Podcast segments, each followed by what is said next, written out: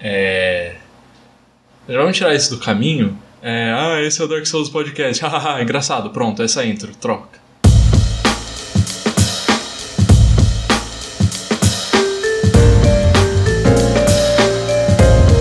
Começando Melhores do Ano número 3, hoje com um estilo diferente. A gente não vai entrevistar uma pessoa sobre o trabalho dela, mas a pessoa que a gente vai entrevistar vai estar falando sobre uma coisa que ela gosta ou que ela tem proficiência no assunto para falar. Hoje eu tô com Tulipa, Tulipa Lilac, arroba Tulipa Lilac no Twitter, pra falar sobre Dark Souls, toda a trilogia. Se apresenta aí, Tulipa. Olá, eu sou Tulipa, meu nome é Patrick. é... Aposto que alguns de vocês esperavam uma voz mais fina. já, já, aconteceu de perguntarem pra mim, ah, quem que é a menina que vai falar sobre Dark Souls? É amiga sua? Não sei o quê. Não é, é amigo, mas, mas ok. É, não sei se eu sou proficiente no assunto como você falou, mas é um jogo que tá no meu coração desde que saiu. Para mim é um jogo muito importante, então eu, eu, eu, gosto de falar sobre ele, eu gosto de conversar e saber mais sobre. Beleza. vamos começar primeiro por você. Qual foi o seu primeiro contato com a série Souls?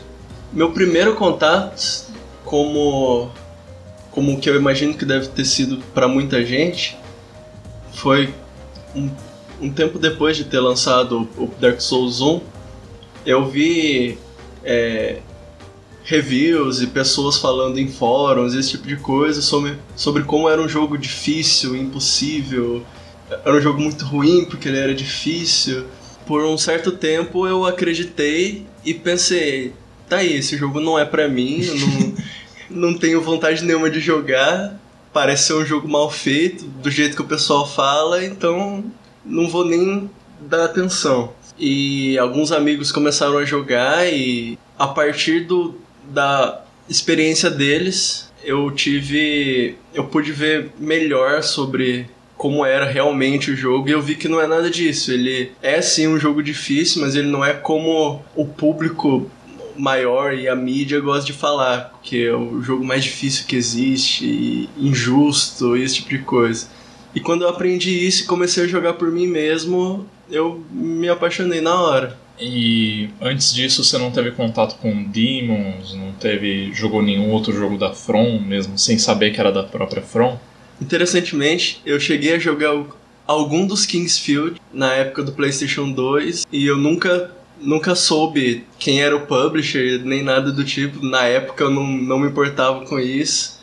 E eu só fui descobrir muito tempo depois que eu já jogava Dark Souls há muito tempo e que, que aquele jogo que eu joguei há tanto tempo atrás tinha sido feito pela, pela mesma desenvolvedora. Falando ainda sobre a desenvolvedora, o que você sabe sobre a história dela que você possa contar pra gente? É uma coisa que eu acho muito interessante do desenvolvimento do Demon Souls e do Dark Souls, e isso se deve principalmente ao Miyazaki, foi que na época que ele decidiu fazer o Demon Souls, próximo de 2009 foi quando lançou, um pouco antes disso, o Miyazaki observou os jogos que estavam no mercado na época, ele decidiu ir contra a corrente. Ele decidiu que ele gostaria de fazer jogos que não seguissem os mesmos padrões, os mesmos parâmetros que estavam sendo muito, muito usados e estavam virando uma coisa recorrente em todos os jogos daquela época. Isso em 2010, 2011 mais ou menos, não era? Era um pouco antes. O, o, o Demon Souls foi lançado em 2009, então ele teve ah. essa, essa ideia nesse processo de desenvolvimento. O Miyazaki que está citando, no caso, é o Hidetaka Miyazaki. Hidetaka ou Hidetaka? Hidetaka Miyazaki. O Hidetaka Miyazaki, ao qual você está se referindo, no caso, hoje em dia ele é o diretor da From Software, depois do sucesso da série Souls dentro da, da empresa. Mas antes ele era só um programador, não era? E teve uma oportunidade de dirigir um jogo que no caso foi o Demons. Isso, exatamente. E, e ele seguiu, e ele teve essa ideia e, e seguiu isso à risca. É, na, na época começaram a surgir os jogos cinemáticos e era muito comum aquele tipo de usar é, as ferramentas que foram criadas para os jogos cinemáticos em muitos outros jogos diferentes. É a questão de uso de check checkpoints para você não precisar entrar em uma sala para salvar ou acessar um item para salvar ou acessar um menu. Antes de enfrentar um, um, um, chefão ou antes de tomar uma decisão importante, você salvou e agora se você não conseguir, ou se você morrer, ou se você decidir mudar de ideia, você consegue facilmente voltar atrás e desfazer o que você tinha feito. É muito tranquilo, é muito fácil. E tá aí é uma das coisas que fazem o Dark Souls ser considerado difícil. O fato de você nunca poder voltar atrás. Se você morreu, você vai ter que lidar com as consequências disso. Vai ter que voltar para buscar suas almas, que é todo o dinheiro que você tem. Uhum. Que é uma coisa que antigamente não existia. Se você morresse, você só perdia um pouco de tempo. Você voltava atrás, mas você tinha tudo que você tinha pegado, todos os itens, todos os, tudo dinheiro, era, era tudo muito simples. Fazendo um paralelo um pouco fora, é, você comentando sobre o lance de você poder salvar antes de tomar uma decisão, é, e se você não gostou do resultado dessa decisão, você voltar ao save, é, eu lembrei bastante de Undertale, que ele brincava bastante com isso. Sim. Que em certos momentos do jogo ele sempre pareceu com, que ia funcionar dessa forma, que você podia salvar antes e o que você fizesse é, depois que você salvou poderia ser completamente apagado se você voltasse, mas na verdade o jogo sempre está gravando tudo que você está fazendo. Ele só está com essa máscara do save. Que é uma coisa muito, muito típica, né, dos, dos videogames em geral. É uma, um, um, pilar do, do videogame você poder salvar e voltar atrás antes. Tanto que o Undertale brinca com isso por ser uma coisa muito. O, o quem está jogando já considera isso como uma regra. Uhum. Esse é um dos, dos pontos do, do Miyazaki ter criado esse essa ideia de contracorrente. É. Outra coisa é o, fa o fato dos jogos quererem que, você, que o jogador se sinta poderoso. Ele dá muitos inimigos fracos que o jogador consegue facilmente enfrentar e mata vários ao mesmo tempo usando habilidades e tal. Uhum. É uma coisa que ele decidiu fazer diferente também.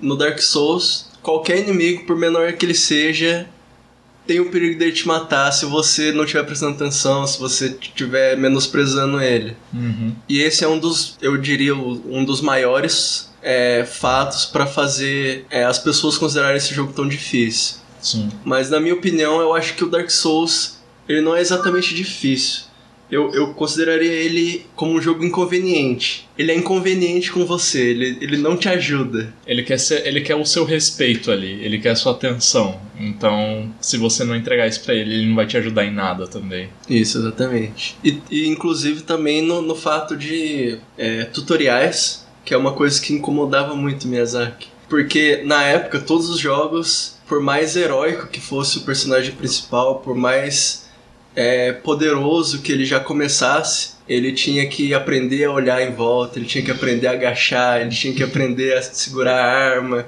antes de qualquer coisa. E é uma coisa que é importante pro jogador, mas não é tão. É, num sentido de história, no sentido de progressão de, do feeling do jogo, é uma coisa que quebra um pouco, apesar de ser no comecinho. Então ele, ele decidiu deixar tudo que você precisa saber mas não é intrusivo. Você nem precisa olhar se você não quiser. São as mensagenzinhas que ficam no chão do, do mundo. Exatamente. O que é Dark Souls? Dark Souls é um jogo em terceira pessoa de fantasia medieval, podemos dizer, em que. E é um RPG, né? É, é, um RPG. É, é, muitos elementos de RPG ali. Você cria o seu personagem, você sobe de nível, você pode fazer várias builds. Tem sua, a sua ficha ali com seu, seus atributos, com valores que você vai colocando com o tempo. Ele é muito inspirado em, no medieval europeu, que os japoneses, quando eles trabalham com isso, geralmente tem uma visão um pouco mais mais bruta e menos fantasiosa Sim. que a gente está acostumado. Um exemplo fácil é, é só comparar com Skyrim, que é a visão do pessoal lá da Bethesda sobre o medieval, que ele é o personagem principal é tipo estupidamente poderoso, Sim. ele resolve todos os problemas ali com magia e força bruta. Enquanto. Não vou pegar necessariamente o Dark Souls como exemplo, mas vale como exemplo. Mas o próprio Berserk, que o Sim. Miyazaki se inspirou muito para criar algumas coisas da série, Sim, bastante. Ele é um medieval mais sujo, mais pesado. Sim. A vida é difícil, é. Não é, não é fácil pra ninguém, não, ninguém tá, ninguém é poderoso de verdade, todo mundo tá sofrendo de alguma forma. E todo poder tem seu preço a Sim. se pagar. Então esse é mais ou menos o setting do jogo e qual que é a história ali. Eu acho que é conveniente começar pela cutscene do Dark Souls 1, que eu acho que ela explica muito bem Sim. do que, que se trata daquele mundo, como ele funciona. É, inclusive eu, eu gostaria de comentar, já que a gente falou do Miyazaki antes, que a maior inspiração pra ele criar a história do Dark Souls e como a história é contada Hum. é que quando ele era jovem, ele gostava de ler livros em inglês, mas ele não entendia inglês muito bem. Uhum. Então ele só conseguia entender algumas partes, algumas cenas, e a partir disso ele, ele tentava entender o, a história maior, o que estava acontecendo. E ele queria dar essa, é, essa sensação para quem estivesse jogando. Por isso que é, é, é difícil você entender a história do Dark Souls só jogando, sem ler, sem procurar. Só fazendo uma, uma, uma playthrough despretensiosa, você Exato. não entende do, o que tá acontecendo aqui, quem são aquelas pessoas. Sim. Você precisa cavucar, você precisa olhar os itens, você precisa ler as descrições dos itens que você pega, das chaves, dos equipamentos, das magias e tudo isso que vai dar a história que você está procurando. Conversar com NPCs que você normalmente não encontraria se você não, não estivesse explorando. Sim, Prestar atenção no que eles estão falando, é, fazer quests que não ficam muito claras no começo. sim, Mas é isso, é um mundo que ele não vai se abrir se você não, não vasculhar ele. E pelo menos do meu ponto de vista é muito satisfatório com certeza. quando você consegue encontrar essas, essas informações, essas histórias ali dentro. Com certeza. É um, esse é um dos maiores pontos de eu amar tanto essa série. Muita gente reclama de ser difícil de entender o que está acontecendo. Você tá muito perdido para sempre, não sabe para onde vai, não sabe o que você está fazendo. Mas isso relembra aquela sensação de quando a gente é criança e a gente ganha um jogo novo Uhum. e a gente não sabe inglês ainda, então a gente fica tentando descobrir quem que são aqueles personagens, a gente inventa na nossa própria cabeça que esse é irmão daquele, que esse é Uhum. inimigo do outro.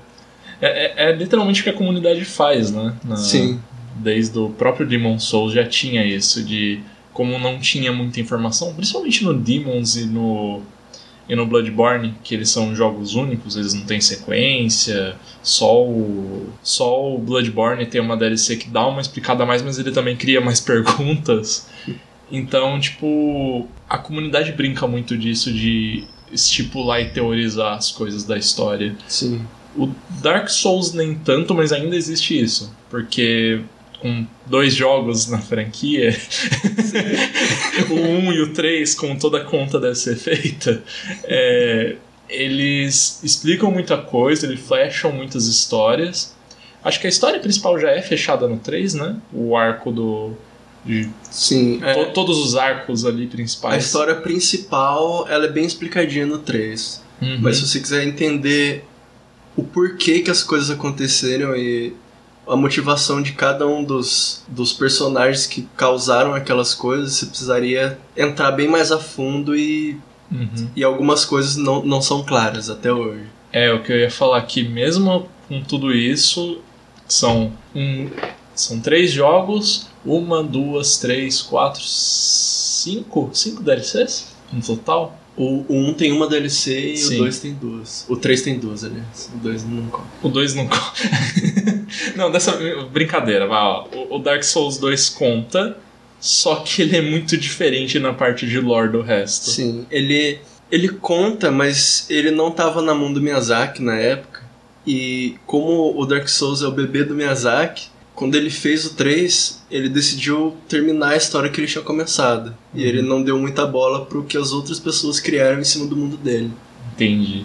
Bom, agora a gente sabe como funciona a história, como ela é contada, mas qual que é a história do, da série Dark Souls? Bom, seguindo a, o o começo do, do Dark Souls 1, inicialmente o mundo estava disforme, só existiam as Arc Trees, que são árvores muito grandes, e, o, mundo, o mundo era envolto em névoa. E existiam os dragões, que eram imortais. Eventualmente, de algum lugar, surgiu a chama. A chama trouxe a diferença, que Hum. antes não existia. Então, o calor e o frio, o escuro e o, quen- e o, e o claro, é, e inclusive a vida e a morte, que até então não existia. Uhum. A partir da chama foram herdados centelhas de poder por que se tornaram almas poderosas por, por aqueles que os herdaram.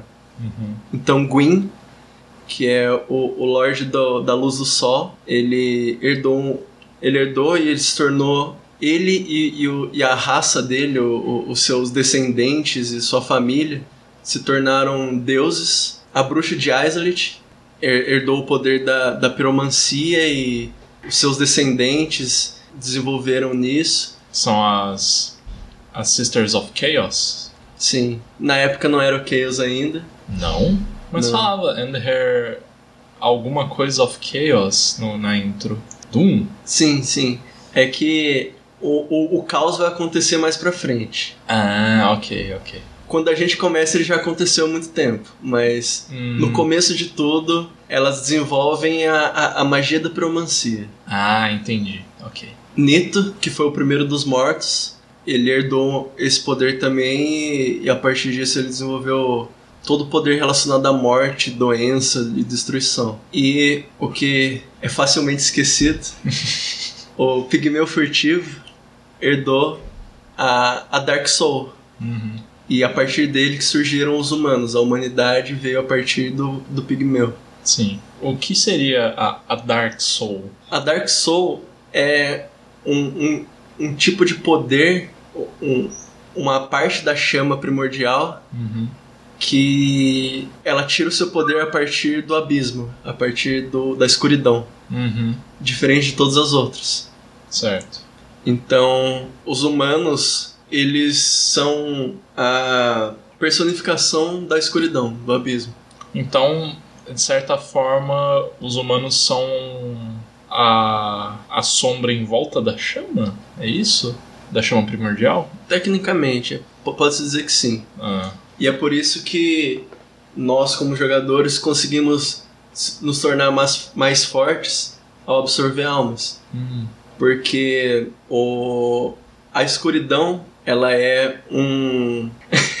a escuridão é, é um catalisador para luz. E as almas são luz. hum, Então a escuridão absorve a, a, a, a luz. A, a, a luz ela passa a habitar dentro de um lugar escuro, entendeu? ah, sim. Eu vou perguntar uma coisa sobre as almas mais tarde, essas almas que a gente ganha, porque é uma dúvida que me surgiu quando a gente estava planejando isso, o podcast. Mas, continuando, teve esses quatro herdeiros das chamas, não é? Sim. E o que, que aconteceu agora que tem a chama, a disparidade, tem os dragões que ainda são imortais, não é? Sim. É, assim que eles descobriram que eles se tornaram poderosos, eles decidiram tomar o seu lugar no mundo. E para isso eles precisavam entrar em guerra contra os dragões, que os dragões dominavam o mundo inteiro. É, o- os deuses, que são os, o- a linhagem do Gwyn, é, os deuses, que são a, lin- a linhagem do Gwyn, declararam guerra contra os dragões. E a, a bruxa de Azalit e, o Nito ajudaram, né? Uhum. Eventualmente, o Gwyn convenceu o, o Pigmeu a emprestar também o poder da humanidade para ajudar na guerra. Apesar de que os humanos na época foram usados como os soldados mais baixos, aqueles que eram desprezíveis, que podiam morrer à vontade, que não, não, não faria diferença para o Gwyn, Hum.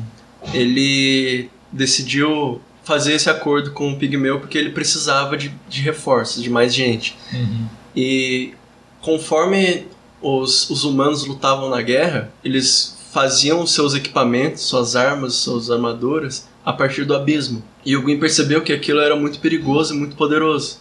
E ele ficou com medo, porque ele sabia que os humanos, se eles tentassem o suficiente, eles conseguiriam ficar mais poderosos que os deuses. Então ele decidiu colocar uma marca de fogo no equipamento dos humanos durante essa guerra. E essa marca fazia com que ela era principalmente para segurar o abismo dentro daquele equipamento, para ele não se alastrar. Que é a Dark Sign, que a gente conhece. Ainda não. Ainda não? Nessa época ele só pôs a marca no equipamento. Certo. No, É. fi- no fim da guerra, ele. Gwyn foi vitorioso, os dragões foram extintos. É, não extintos, mas É. a raça deles, como um todo, foi praticamente extinta. Eles perderam a guerra, tipo, Sim. Não, não tinha como voltar. Inclusive, eles não foram extintos porque tem um dragão que sobrou que tava do outro lado da guerra. Sim, a- alguns dragões sobraram. Sim. Mas principalmente Sif the Scales, que é o Pale Drake, Uhum. ele traiu a raça dele pra ajudar o, o Gwyn. Ele traiu porque ele era. Ele sofria preconceito. Não é preconceito. Ele. É, tecnicamente ele sofreu por ser diferente. Ele sofria por ser diferente, que ele não era imortal como os outros dragões, porque ele não tinha as escamas. Sim. E, era doentinho. e foi essa informação que fez o Gwyn ganhar a guerra, porque ele não sabia disso. Uhum. É, o, foi Sif que explicou pro Gwyn que o ponto fraco dos dragões seria destruir suas escamas. Que ele conseguiu fazer com o poder dos raios, né? Sim, Que é meio que a marca registrada do Gwyn e da família dele. sim, exatamente. E o que aconteceu a partir disso foi que depois da guerra, Gwyn conseguiu dominar o mundo, fez várias cidades e na, na amizade com os humanos até então. Mas ele sabia que ele ia acabar. Ele sabia que os humanos eventualmente ia- iam acabar sobrepujando ele. Uhum. Então ele fez um acordo com, com os pigmeus agora, que é, herdaram do, a Dark Soul do, do pigmeu furtivo inicial, Uhum. que ele daria uma cidade para eles no fim do mundo, onde eles poderiam viver como reis para sempre, é, protegidos de tudo. Com, em troca, eles não deixariam a Dark Soul se alastrar pelo mundo. Eles deixariam ela presa ali dentro daquela cidade. E ele construiu a Ringed City, Uhum. que é a cidade que aparece no Dark Souls 3. É... E ela foi construída exatamente para isso, como uma prisão, por assim dizer, para Dark Soul, E pros humanos. para os humanos. E os humanos que ficaram do lado de fora, Gwyn decidiu fazer esse sinal que ele já tinha feito nos, nos equipamentos durante a guerra, ele decidiu fazer nos próprios humanos, Uhum. para impedir que eles, que eles crescessem muito Uhum. mas e isso vi- viu a se tornar a, a Dark Sign. E a partir disso, as pessoas começaram a se tornar, se tornar Hollows. Porque, por causa dessa marca, a partir de então, não as pessoas que estavam marcadas, a partir de então, não conseguiam morrer. Sim. Que quando elas morriam, elas ficavam mais próximo do, do Hollow completo, não é? Que Sim. o Hollow é basicamente um zumbizinho, só Sim. que ainda consciente. Sim, porque a marca, conforme você vai morrendo, você vai, você vai perdendo tudo que você tinha. Você vai perdendo a sua sanidade, você vai perdendo a sua, sua família, a sua vida, Uhum. tudo que você tem, tudo que é você, você vai perdendo. A Até, não ser a sua própria vida. até ficar só uma casca, um Sim. Hollow. Exatamente. Quando a pessoa desiste, ela não, não tem mais vontade nenhuma de viver, Uhum. mas ela é, é impossível ela morrer, ela se torna um rolo. É apenas um bicho que vaga por aí. Essa é a maldição da Dark Sign. Essa é a Todos maldição. que têm isso ficam dessa maneira. Sim, e é tudo culpa do Gwyn. Tudo culpa do Gwyn. Basicamente, tudo, tudo, tudo mesmo nessa série é culpa do Gwyn. Absolutamente tudo é culpa do Gwyn. Até você precisar matar o Sif, que é o cachorro do Artorias, é culpa do Gwyn. Ah, ah não, velho. Coisa ruim. Mal, mal começamos essa história direito e já tem que matar dog. Sim. Mas, ok, essa é a Era do Fogo, é o começo da Era do Fogo. Era do Fogo. É, é, a, é a era onde os deuses são dominantes e as suas cidades e o seu poderio militar é, é inatingível. É, Sim. eles são os melhores. Bom, dados os resultados da guerra, o que cada um foi fazer dos quatro reis? Gwyn deixou com que todos eles, inclusive o, o- os pigmeus, como eu, eu, eu disse, viverem nos seus respectivos reinos. Uhum. É, o que aconteceu depois disso, que foi a bagunça que gerou o, o Dark Souls, o, o jogo, Uhum. foi que o fogo começou a apagar. A chama primordial. Sim. Porque o fogo não, um fogo não consegue queimar para sempre. Uhum. E Gwyn ficou com medo do que viria a acontecer quando o fogo apagasse, que seria a Era das Trevas. Sim. Então ele decidiu arranjar algum jeito de fazer com que o fogo queimasse por mais tempo, ou criar um novo fogo. A- as bruxas de Islett decidiram tentar recriar a, a chama primordial com o poder delas. Com a piromancia. Sim. Só que algo deu muito errado no processo. E a partir dessa tentativa de criar a chama primordial, elas criaram o caos. E o caos, a, a chama do caos, ela queimou tudo em Islett, transformou tudo é, em cinza e fogo e lava. Que é, hum, é- é- esse, essa história ela é muito cheia dos das metáforas, vamos colocar assim, que o fogo é a metáfora para a vida e a lava ela é a vida corrompida, a vida que deu muito errado, aparentemente, É, é você pode dizer que sim. Que é, toda tentativa de recriação de fogo é mal vista pelo que eu, pela minha experiência que os pyromancers são vistos como uma galera meio insalubre, Sim.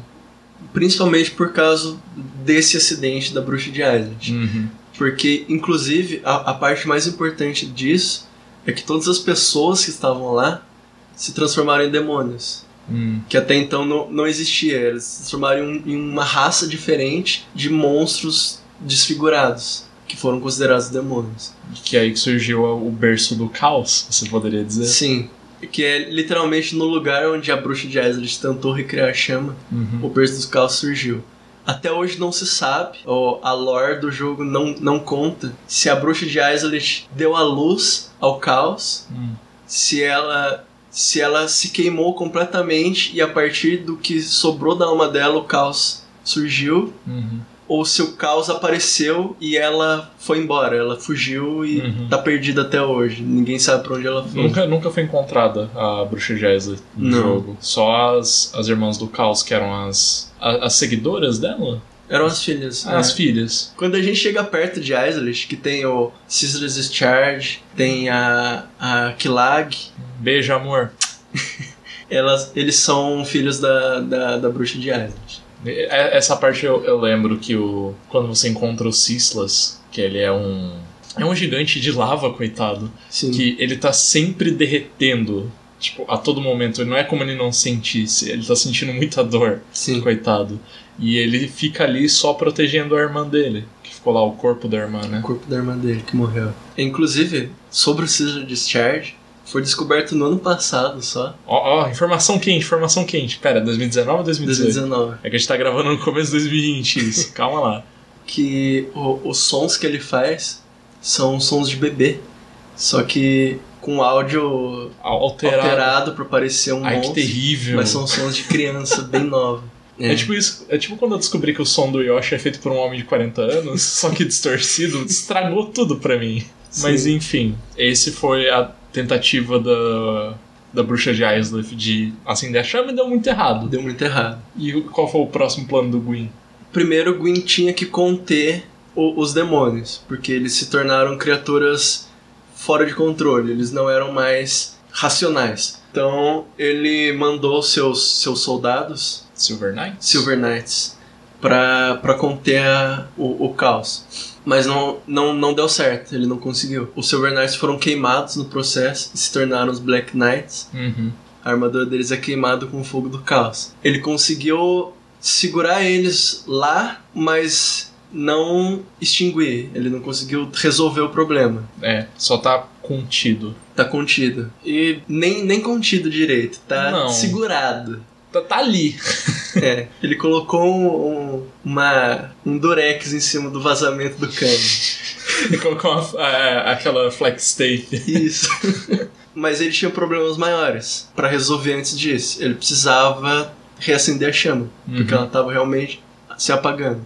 Então ele resolveu ele mesmo se sacrificar, sacrificar o poder dele para que a chama pudesse se, se reacender. Uhum. Porque para que ela durasse mais tempo e tudo que ele criou, tudo, tudo que ele fez Pudesse- pudesse continuar existindo e sendo grandioso. E a partir daí é o que vai acontecer no Dark Souls. É, deu, ficou tudo bem por um tempo, mas logo a chama com- começou a apagar de novo. E agora a, a última facada do Gwyn Uhum. nos, nos humanos que ele traiu desde o começo é que foi criado na época dele a Way of the White, que era uma religião ou um culto, dependendo do jeito que você olha. Culto.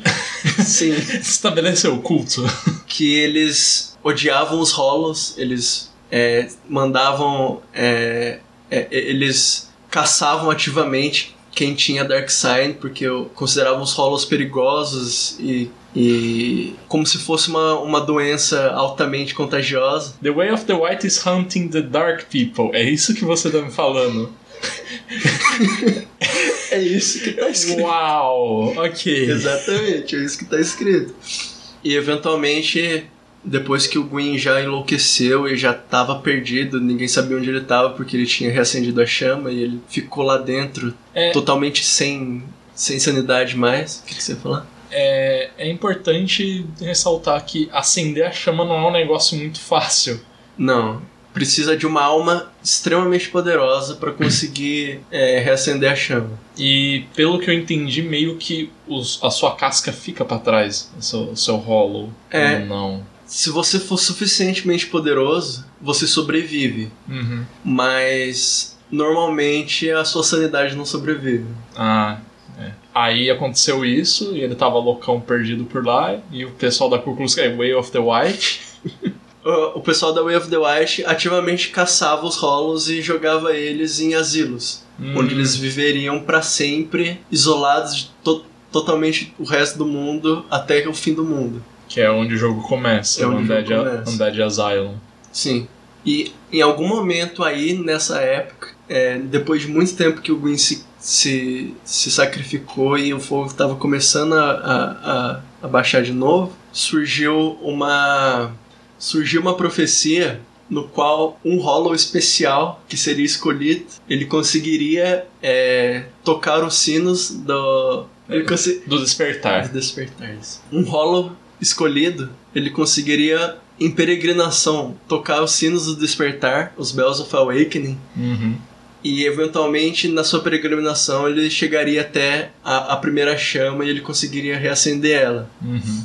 E Isso é muito do que a gente vai ver bastante mais pra frente, é que o mundo tá fazendo coisas pra impedir, tipo, o mundo não as pessoas, mas o, aquele mundo em si. Sim, a, a natureza em si. A natureza, isso é uma palavra melhor. A natureza em si tá gerando ações pra que exista alguma maneira de reacender as chamas e a gente não cair na, não, na era das trevas, não? na verdade, Isso é mais É. pra frente. tu- tudo isso, é, essa, essa ideia de que o fogo não deveria apagar, foi o Gwyn que, que inventou isso. Sim, é, é, é a, é a opinião dele, Sim. não é um fato. Mas tudo indica que o processo natural das coisas era que o fogo surgiria, queimaria e ia, ia apagar. Uhum, E a idade das trevas ia acontecer e eventualmente uma outra idade ia surgir no futuro. uhum. Então a natureza quer que o fogo apague. Ah, tá. Mas o, o- a sociedade que o Gwyn criou, ela fez tanto a cabeça das pessoas que até os humanos, que se você lembrasse no começo, é, o poder deles vem da, da escuridão, Uhum. eles têm medo do fogo, que, que o fogo acabe. É, tipo, rolou uma, um brainwash muito forte nessa galera. Sim, principalmente por causa da Way of the Wild.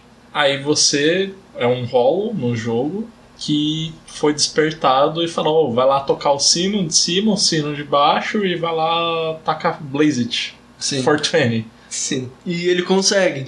Apesar de tudo, apesar de todas as dificuldades. Ele passa por coisas incríveis nessa jornada. No, no- é, Sim. eu acho que é a parte mais. Talvez eu goste mais da história do 1 do que da história do 3. Pelo menos até onde eu fui no jogo. Eu ainda não terminei o 3, a gente tá jogando.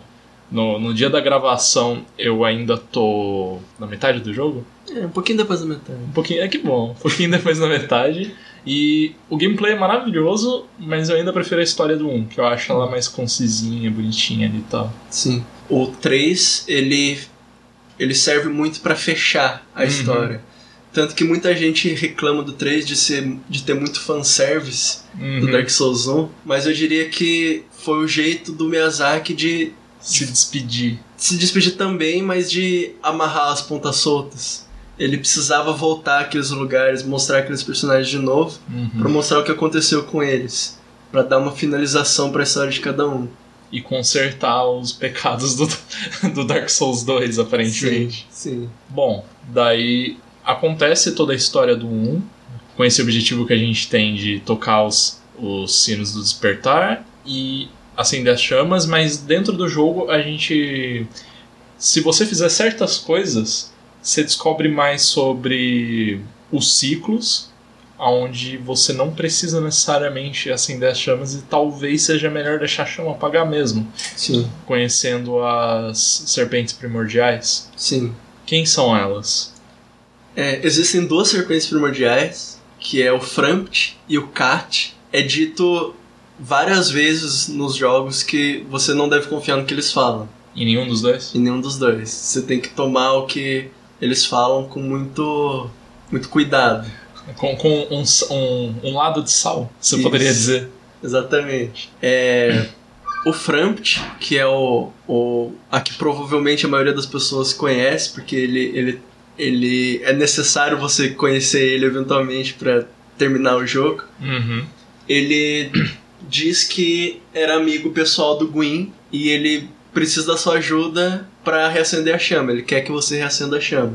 Mas o Kat conta uma história diferente. Ele conta que o, a, a escuridão é necessária. É, ela é o, o, a continuidade natural das coisas. Uhum. É assim que deveria ser. Sim. E os, os deuses estão enganando a humanidade ao dizer que a, é, a, Que a chama tem que perdurar. que a chama tem que perdurar para sempre.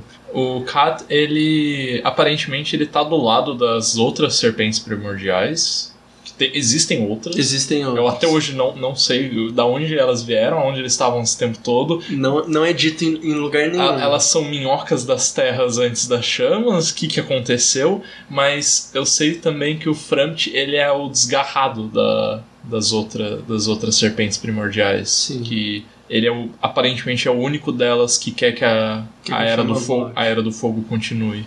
Uhum. Mas não sabe de onde vieram as serpentes primordiais? Não tem informação nenhuma de o que eles são, de onde eles vieram, desde quando eles estão ali. Por que, que eles fazem aquele barulho insuportável com, com os dentes que vai. É. Aparentemente Dark Souls 3 não explica tudo, não fecha todos os pontos, porque eu ainda não sei de onde ver essas porcarias. Mas é aí que tem o lance da, da decisão, porque se você simplesmente jogar o jogo, você só tá sendo guiado pelo, pelo Frampt e pela vontade do Gwyn de manter as chamas e aparentemente dá tudo certo. Sim. Mas com o tempo as pessoas foram descobrindo algumas coisas que, tipo, o jogo tem um outro caminho a ser seguido que ele não, não deixa muito claro pra você que existe. Sim. Que é o caminho da, do Dark Lord, que eles chamam. Sim. É, existem dois outros caminhos. Existe o caminho de você ignorar a chama, você enfrenta o Gwyn e, e vai embora, você não faz nada. e- Existe esse final? Sim, e ao fazer isso você traz a Idade das Trevas. Se você seguiu o, a questline do, do Kat, é, que ele conta sobre os Hollows e a humanidade e como a, a escuridão é benéfica para eles, você acaba virando o Lorde dos Hollows por causa disso. E no, no Dark Souls 1 não, não, não explica muito sobre isso, do, o, que, o que acontece se isso realmente acontecer. Uhum. Tem como você chegar nesse final, mas ele não, não evolui a partir daí. Ele só aparece que aconteceu e é só isso. Aproveitando que a gente tá falando dos finais já do, do Dark Souls 1, tem a DLC também, que é o Artorias of the Abyss. Uhum.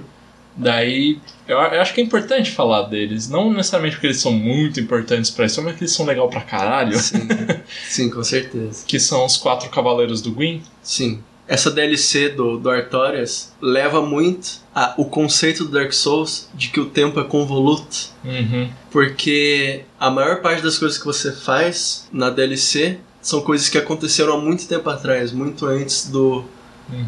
do, do Chosen Undead acordar para sua peregrinação. Uhum.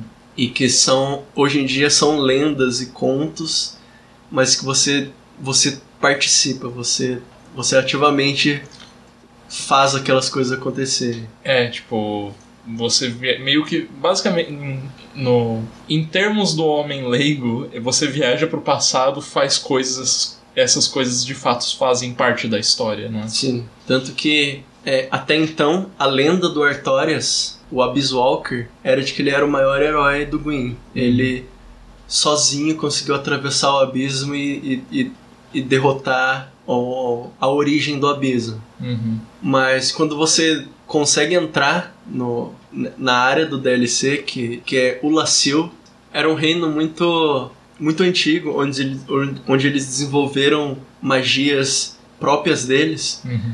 Quando você chega nesse lugar, você avança um pouco, você encontra o Artorias e você vê que ele está totalmente corrompido pelo abismo. Uhum. Ele se tornou um, um monstro, ele se tornou uma criatura totalmente sem. sem. Nenhum resquício de humanidade ali. Exatamente. Ele se tornou tudo aquilo que ele deveria destruir. Uhum. Então você derrota o Artorias, você é, mata ele ali naquele lugar onde ninguém vai encontrar ele, ninguém vai ficar sabendo, a não ser a, a, a parceira dele, que é a Ciaran. Uhum. Você descobre que ele, ele falhou. Ele encontrou a, a origem do abismo, mas ele falhou. Ele não, Não conseguiu não derrotar. conseguiu. E cabe a você continuar o que ele, da onde ele parou. Aí o final do jogo é você derrotando o, o final do, da DLC. É você derrotando o centro do abismo. Sim, que é o Manus, que é ele é um humano primordial. Hum. Ele não é o Furtive Pygmy. ele, ele não é o pigmeu, Uhum. mas ele é, é, é um pouco não dá pra saber muito bem o que, que ele é exatamente, mas ele, é- Hum. ele é um humano primordial. E os outros cavaleiros do, do Gwyn, além do Artorias, porque eles eram representados por animais, né? Sim. O, o Artorias é o lobo, inclusive tem um lobo de estimação que você é obrigado a matar no jogo. Sim. Necessidade nenhuma do jogo ser cruel assim. Tem o Ornstein, Que é o leão. que é o leão, que é o maior caçador de dragões. Tem o Ciaran, que é a Vespa, que é a parceira do Artorias e é subentendido que ela amava ele mais do que como um, Um parceiro. parceiro. E tem o Gol, que é um gigante. Meu favorito. A águia, né? Hawkeye. Uhum. Ele não, não considerado como um, um cavaleiro do Gwyn, porque as ações dele faziam com que o Gwyn não quisesse que ele fosse muito. Como fala? Não ficasse muito no holofote ali. Isso. Não representasse. Não representasse o, o brand dele. Aham. O Executioner Small, Tadinho do Small. que ele era muito poderoso, ele trabalhava pro Gwyn, ele era executor. Uhum. É, parceiro do Ornstein, mas ele não era considerado um cavaleiro porque ele gostava de comer gente. É, tadinho nada, eu não sabia dessa parte. Isso é novo pra mim. Sim. Por isso que ele é tão grande. É. Que eu não sei exatamente porquê, mas em Souls você comer gente te faz ser muito grande, aparentemente.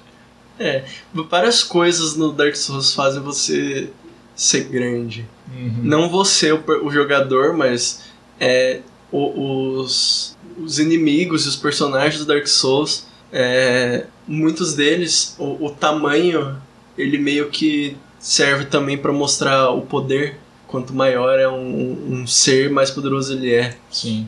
Por isso que o Ornstein é grande daquele jeito. Sim. Mas enfim, essa é a história do 1. Não tem muito o que continuar. A gente não Sim. falou muito da família do Gwyn, você acha que vale a pena? Eu acho que vale porque. Por quê? Só porque é seu favorito que tá lá? Sim. Vamos lá. Durante a época em que o fogo tava apagando. O Gwyn não tinha nada pra fazer além de transar. Não, isso foi depois já. Depois. É, a, a família do Gwyn já tava. já era conhecida, já era. já tinha o seu lugar no mundo. Uhum. E. Primeiro, antes do fogo começar a apagar, enquanto tudo ainda estava bem, por assim dizer, Uhum. o, o filho primogênito do Gwyn, que, que seria o, o, o príncipe, né, o mais importante filho dele, ele traiu o- a sua família de uma forma tão imperdoável que ele foi apagado da história. Sim. Então, o, o, o nome dele foi apagado, todas as estátuas que ergueram em nome dele foi tudo destruído, apagado, é como se ele não existisse. A, a grande traição do, do filho primogênito foi que ele decidiu se aliar aos dragões. E ao fazer isso, Gwyn, que foi o, o, o principal é, Opositor dos opositor aos dragões, exatamente, na época do, do começo ali da história, ele expulsou o filho dele de casa e ficou por isso mesmo. É, no Dark Souls 1, a gente ouve falar muito pouco sobre ele, é, tem muito, muito, muito pouca informação mesmo. E é, a gente vê um pouquinho mais do que aconteceu com um, um storytelling visual, com a ambientação, porque a gente vê, quando a gente chega em Anorlondo, estátuas do, do Gwyn e do lado direito dele uma estátua, um, um lugar que teria que ter uma estátua, mas... Tem o, o- a plataforma pra uma estátua, mas não tem nada. ali. Exatamente. Isso leva a entender que alguma coisa aconteceu ali. Uhum. E a gente só vai ficar sabendo de verdade o que aconteceu com, com esse filho do Gwyn lá no Dark Souls 3. Que Uma, ele- par- uma parte opcional, né? É uma parte opcional, bem escondida, inclusive. Oxi. Na verdade, não dá pra saber se antes ou depois pra gente dizer que realmente é o primeiro filho dele que saiu de casa. Uhum. Mas quando o Gwyn fez o trato com os pigmeus, que ele deu o Ringed City pros pigmeus, é, ele deu pra eles a sua filha mais nova, é a filha Nor. Não, ah, eu esqueci dessa menina. Ai meu Deus, Gwyn, para de transar, pelo amor de Deus. Ele deu ela pra eles como, como uma forma de tecnicamente pra ela ficar Um como pedido de paz? Ou uma, uma vigia, no caso?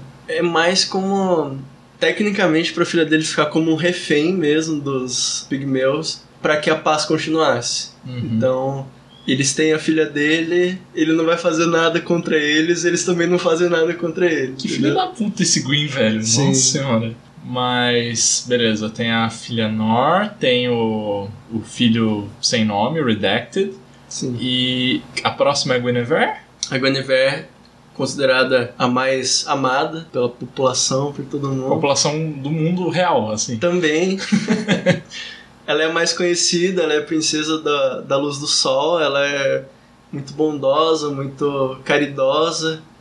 É, A maioria dos milagres de cura tem a ver com ela. Ela é gigante, Ela é gigante. porque é meio que entendido que os deuses ou eles são gigantes ou eles ficam gigantes conforme eles são poderosos. Hum. E o Gwyn não é gigante porque ele ele queimou totalmente o poder dele quando ele tava na Hum. quando ele acendeu o fogo, então ele ficou pequenininho de novo. Então, quando a gente enfrenta ele, tipo, ele meio que tá no. Não só insano, como ele não tá no prime dele. Sim, ele tá no mínimo possível. Ele tudo que ele tinha de poder, ele queimou no fogo. Hum, faz sentido, faz sentido.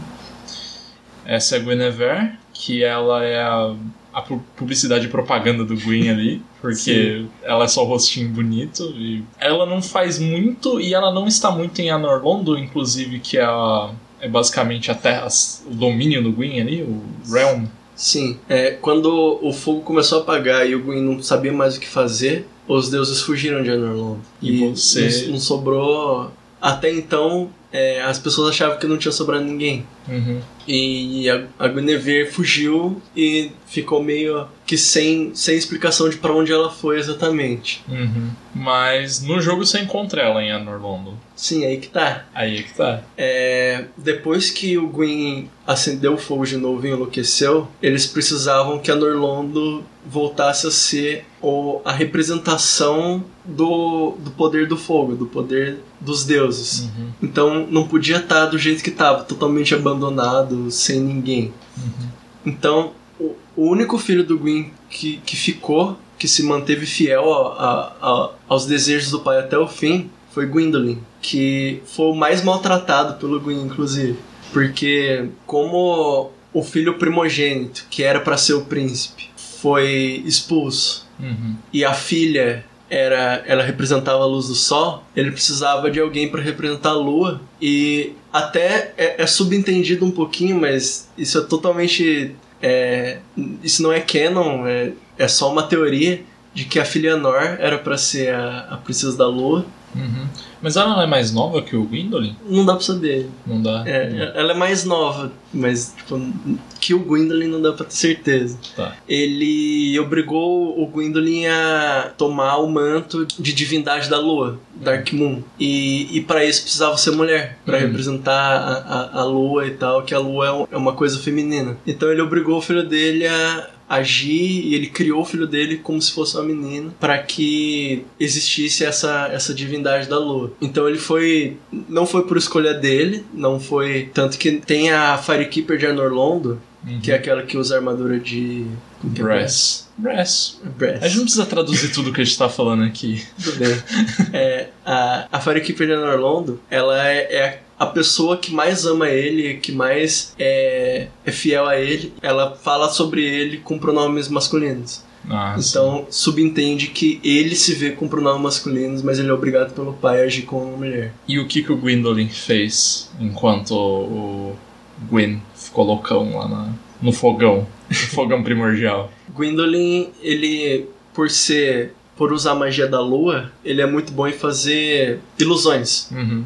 Então ele criou a ilusão de que estava tudo bem em Anorlondo. Então ele fez o sol aparecer de novo, ele fez os, os guardiões, que são aqueles gigantes de armadura que tem a Norlondo aparecerem lá de novo. Uhum. E principalmente ele colocou a Guinevere, que é a irmã dele, que é a, a cara de Anorlondo, uhum. no lugar dela de novo. É, o, é o Pikachu de Anorlondo. Sim, pra todo mundo olhar e ver que tá tudo bem. Ela tá lá ainda, uhum. é, ela tá fazendo as coisas dela, tá, tá tudo bem Anorlondo, não, não tem nada de errado. Uhum. Mas nada se passava de uma ilusão.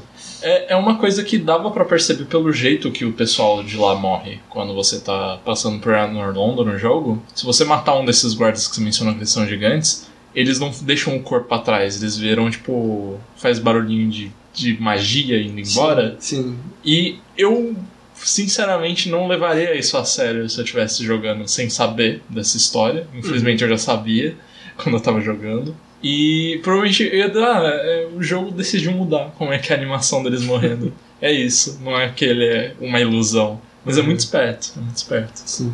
Caso o jogador tenha que fazer o, o final do Dark Lord, ele tem que acabar com essa ilusão. Daí o que acontece? Ele precisa encontrar onde o Gwendolyn está escondido que ele tá escondido, ele não tem uma sala do trono como, como o Guinevere tem, como uhum. tem a sala do Gwyn. Uhum. Ele. E quando você encontra ele lá embaixo, num lugar escondido, atrás de uma parede falsa, ele brevemente fala que ele não pode deixar você continuar e você tem que enfrentar ele. Uhum. E no momento que você mata ele, tudo em Anorlondo muda. Passa a ficar de noite. Fica tudo escuro, tem um tudo monte abandonado. de, de outros rolos, aparentemente. Acho que são guardas do Gwyn, do Gwendolyn, de certa São, forma. são os, o, a, a, os Darkmoon Blades. Isso, os Darkmoon Blades. Que é uma das facções do jogo. Sim. Hum. Blades of the Darkmoon, aliás. Darkmoon Blade é, é, é o milagre. Ah, então tá bom. Bom, eu acho que agora foi tudo de Dark Souls 1. A gente não falou de Solar, a gente não falou de Sigmire, mas algumas surpresas tem que ficar pra quem for jogar isso. Sim. Logicamente, depois de Dark Souls 1 vem Dark Souls, Dark Souls 3. É... Você quer falar do 2? Ser bem sincero. Sinceramente, não. assim, eu gosto também, é um jogo muito bom. Eu, eu É. comprei pra jogar, eu tô, tô animado pra jogar o PVP dele, o multiplayer. Sim, o- os DLCs são considerados os melhores DLCs da franquia, mas pra conversar sobre não é tão, não é não continua a história, sabe? Ele meio que quebra um pouco, ele apresenta muita coisa nova, ele apresenta algumas coisas que no futuro vai fingir que não aconteceu, então é, é difícil É, discutir sobre o 2. Ele teria que ser muito à parte. É. Beleza, Dark Souls 3 então. Hum. Como é que começa? Dark Souls 3 começa quando o fogo novamente está começando a apagar e dessa vez muitas muitas pessoas já reacenderam o fogo e eles vieram a ser considerados os Lords of Cinder. O- os senhores da centelha. Isso. E muito tempo passou, eles viveram suas vidas e quando o fogo começa a apagar de novo, dessa vez um sino, o Bell of Awakening toca para acordar os ex-Lords of Cinder para que eles façam o seu trabalho de novo. Os Lords of Cinder, Cinders acordam, mas nenhum deles quer fazer de novo. Tudo na má vontade. Ninguém Sim. quer. É, alguns enlouqueceram, alguns desistiram, alguns é, não querem mais saber disso, alguns nem da primeira vez eles foram por querer, eles foram obrigados, então dessa vez que eles não vão mesmo. Então os lords acordaram, mas nenhum deles vai acender de novo. Tá cada um na sua. O único que quer tentar de novo é o Ludlet, que é aquele anãozinho que, que já tá sentado na cadeira. Ah, sim, sim. Ele é um ex-Lord of Cinder. E ele quer ativamente. Ele, ele quer, ele tá lá acender. esperando acontecer. Mas ele sozinho não vai, não vai conseguir, porque ele já queimou o poder dele lá no. Ele não é um anãozinho, afinal de contas, é que ele não tem as duas pernas. Sim, ele é pequenininho também. Ah, ele é também? Ok. E daí o, o sino continua a tocar, mas já que ninguém vai acender o fogo, o sino continua a tocar e ele acorda os Ashes. Só as, As cinzas? só as cinzas. Que os Ashes, eles são pessoas que tentaram acender o fogo, mas não conseguiram. Uhum. Ou eles, durante a peregrinação, eles morreram, acabou, desistiram, ou eles tentaram, eles chegaram ativamente no lugar para acender, mas o fogo queimou eles e, e, e ficou por isso mesmo, não, não, não acendeu o fogo, eles só queimaram ali na hora, porque eles não eram poderosos o suficiente. No caso, eles não eram. Não eram undeads. Ou alguns não eram. necessariamente, poderia ser. Uhum. Mas o player, ele não é undead. Ou, no caso, não O era. player, é, não dá pra saber se ele virou undead quando ele morreu tentando, Uhum. ou se ele já era e daí ele morreu. Ah, sim. Porque ele tem a Dark Sign.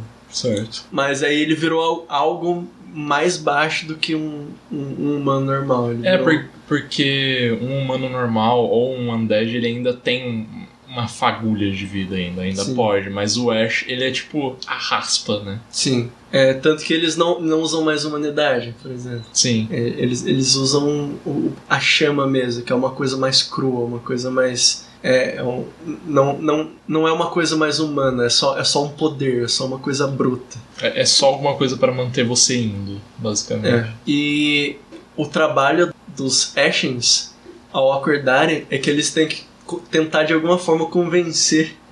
Eu acho muito engraçado isso, mas continua. Sim.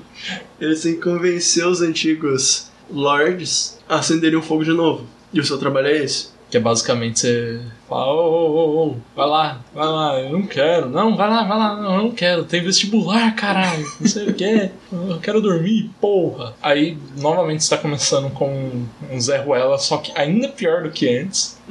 Que eh, eu não mencionei, a gente não mencionou isso antes, mas é muito do da filosofia do jogo que você não é um você não é ninguém. Você, Sim. tipo, não é ninguém especial, você não. O seu destino é o destino de muitos outros ali, que é basicamente Sim. fazer o serviço sujo. Sim. Tanto que é bem explícito is- isso, inclusive no Dark Souls 1, de que, ah, você é o Chosen Undead, tava previsto que você ia conseguir. Hum. Mas não é só você, os outros que você encontra, o Soler, por exemplo, e principalmente o Soler, ele faz tudo que você também faz. E tem um final que é o Soler que acende o fogo.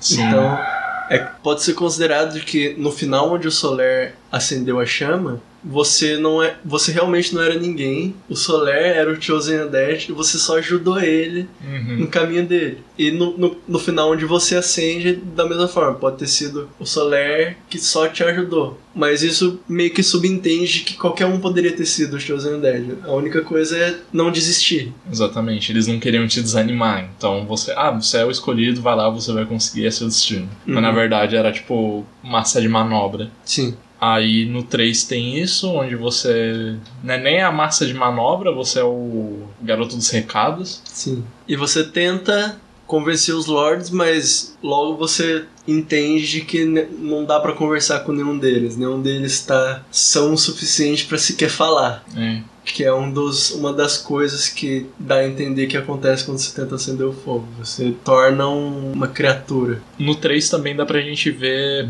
como foi citado anteriormente, que ele fecha a série, o, o destino dos personagens que você conheceu no 1. Dá pra você ver o que de fato aconteceu, já que ele tem múltiplos finais. Sim. Não precisa citar que o final que aconteceu é que a chama é acendida e eles estendem um pouco a, a Era do Fogo. Uhum. E entre o 1 e o 3, muitas pessoas fizeram isso e tá chegando a hora de novo. Sim. Quais são as, os personagens que a gente encontra no 3, que a gente conheceu no 1? A gente encontra o, o, o filho primogênito do, do Gwyn. Que, que só tinham um, um, um tex- algumas linhas de texto sobre ele antes. Sim. A gente realmente encontra ele, a gente entende qual foi a traição dele, a gente entende o que ele fez e como ele era. Fica um pouco subentendido que a, a Guinevere eventualmente chegou ali em Lothric e fez alguma coisa. Aí algumas teorias de que ela casou com Seiros e a, e a linhagem real é, são, são descendentes dela. Uhum. Tem outros que. Tem outras teorias que dizem que ela é, virou a Rosária eventualmente. Ou que a Rosária é filha dela. Não dá pra saber, isso nunca tá explícito. Vamos por partes então. Quem que é essa linhagem real? A linhagem real são. O, o rei de Lothric se chamava Oceiros. Uhum. Ele era um rei que se tornou. Ele se tornou louco por tentar de, de qualquer forma que a linhagem dele fosse poderosa o suficiente para acender a chama e continuar o ciclo de reacender a chama primordial. Sim. Então ele, ele tentou de várias maneiras encontrar um jeito de que os descendentes dele fossem fortes para acender a chama e, e ele mesmo desesperado por estar envelhecendo e o tempo tá passando procurou um jeito de se tornar imortal. E o Oceiros eventualmente encontrou o a biblioteca do Sith the Scaleless, Uhum. que é aquele dragão que, que traiu a própria raça e ajudou o Gwyn. Uhum. E estudando as informações do Sif e, e o que ele fez e os estudos que ele fez de imortalidade, porque é- es- esse era o, o objetivo dele também no 1, porque ele não era imortal como seus irmãos. Sim. Ele descobriu um jeito, não de ficar imortal, mas eventualmente ele se tornou um Pale Drake. Ele se tornou um dragão pelado, sem escama, e daí ele realmente enlouqueceu ali, porque isso não ajudava em nada e. Não. Ele, ele só passou por todo esse trabalho pra continuar na mesma, só que diferente, uma skin diferente. Sim. E agora ele não podia mais ser o rei. Como é que ele ia ser o rei sendo uma criatura grotesca, né? Pois é. E sem falar na insanidade que ele já tava. Então esconderam ele ali no, no, no quintal do castelo e ficou por isso mesmo. Uhum. É um dos considerados Lords of Cinder, mas que não, não exatamente é, porque ele não, ele não acendeu a chama nenhuma vez, é o Lothric, que é o filho dele Uhum. que da onde vem o nome do reino também. Ele, desde a sua infância, ele, ele foi concebido já para que no futuro ele acendesse a chama. Mas ele nasceu muito doente. Hum. Então ele, ele é muito frágil, muito doentinho e, e ele nunca quis acender a chama. Ele, ele foi ensinado é, em, em tudo, né? Tipo, a, a formação dele pelos scholars. Os scholars meio que fizeram ele considerar não acender a chama. Decidiu que ele não quer. Uhum. Então você tem que tentar convencer ele também. Ele é um dos, um dos chefões que você precisa enfrentar antes de, de avançar. Uhum. Porque aparentemente todos os Lords of Cinder você chega lá e não tem exatamente uma conversa, porque eles só vão te atacar e ao Sim. fim eles são chefes. Sim. O Lothric, aliás, antes do Lothric, qual foi o fim do Sif? Ele morreu por não conseguir atingir a imortalidade? Sith the Scaleless, Isso. ele foi, ele foi morto pelo Chosen Undead. Hum, Porque pra abrir o portão pro of the First Flame, que é, a- é o fogão primordial. sim, é, o Chosen Undead precisava queimar as almas primordiais. Uhum. Então ele precisou pegar a, a alma da, da bruxa de Islay, que tava no, no, na Bed of Chaos. Ele precisou pegar a alma Do Nito. do Nito, que é o primeiro Undead, e a alma do Gwyn, que ele separou entre os, os reis de, Anorlon, de New Londa, Uhum. e ele deu um pedaço pro Sif the Scaleless também. Então ele precisou buscar de todos antes de abrir. Sim. Então, na lore, todos eles foram mortos pelo Chosen Undead. Pra conseguir atingir o objetivo de acender a chama. Isso. O Nito, ele tava consciente? Era o Nito de fato que você enfrenta? Então não dá pra saber porque não tem muita informação sobre o Nito. Só que ele Só que ele traz uma miasma é de de desgraça. morte e doença. Sim. Mas é só isso, tipo, pode ser que sim, Ele pode é- ser que ele passou tanto tempo que ele não quer mais saber e ele perdeu também a sanidade dele. É meio. não dá pra saber. A lore do Nito é basicamente I'm just Hades, lol. just kidding, I'm dead. É, Inclusive, Na verdade, tem o, o, o Covenant do Neto, que subentende que o Nito, ou que ele deixou muito bem arrumadinho tudo antes dele parar de pensar, Uhum. ou que ele ainda ativamente tá fazendo coisas. É o empreendedor, menino. Sim. O... Já que foi o final do Sith the Scaleless, do... da família real. O... Agora pra segunda parte, quem que é a Rosário que aparentemente tá relacionada com a Guinevere? Rosária, ela é uma, uma mulher grande que fica sentada no, no- numa caminha, num troninho cama, muito parecido com a, a, a Guinevere, mas ela, ela é bem menorzinha e ela, ela não fala porque ela não tem língua.